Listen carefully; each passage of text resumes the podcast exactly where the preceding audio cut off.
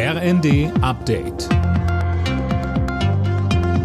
Stündlich neu. Auf den Punkt informiert. Ich bin Gisa Weber. Guten Morgen. In Bus und Bahn kann die Maske ab morgen wegbleiben. Im Auto sieht das ab heute anders aus.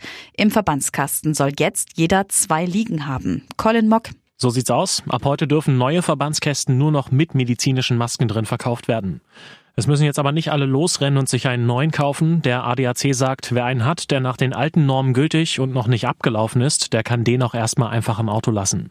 Auch nachrüsten sozusagen und selbst Masken reinlegen muss man laut dem ADAC nicht. Wenn es dann aber soweit ist und man einen neuen kauft, dann muss man ab heute darauf achten, dass welche drin sind. Ansonsten droht ein kleines Bußgeld. Bundesweit fehlen noch rund 10 Millionen Grundsteuererklärungen. Das berichtet die Bild-Zeitung und beruft sich auf Angaben eines Sprechers des Bundesfinanzministeriums. Um Mitternacht war die Abgabefrist für Immobilienbesitzer abgelaufen. Nur Bayern hat sie noch einmal bis Ende April verlängert. Heute ist Ändere dein Passwort-Tag. Das Credo der Experten vom Digitalverband Bitkom, lieber gleich sichere Passwörter nutzen und die nicht so oft wechseln, statt unsichere zu nehmen und die dann häufig zu wechseln.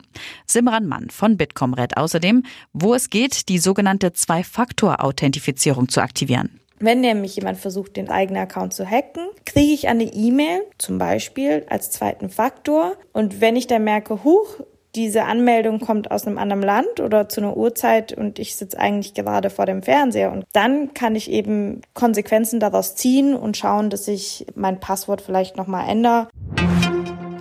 Schauspieler Alec Baldwin muss sich nun doch vor Gericht verantworten. Die Staatsanwaltschaft im US-Bundesstaat New Mexico hat Anklage wegen fahrlässiger Tötung erhoben. Grund ist der tödliche Schuss auf eine Kamerafrau bei einem Western-Dreh. Baldwin weist jede Schuld von sich. Er dachte, die Waffe sei nicht geladen.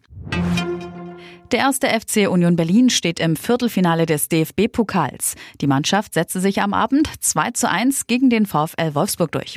Zuvor hatte bereits Bundesligist VfB Stuttgart sein Achtelfinalspiel gegen Zweitligist Paderborn ebenfalls 2 zu 1 gewonnen. Alle Nachrichten auf rnd.de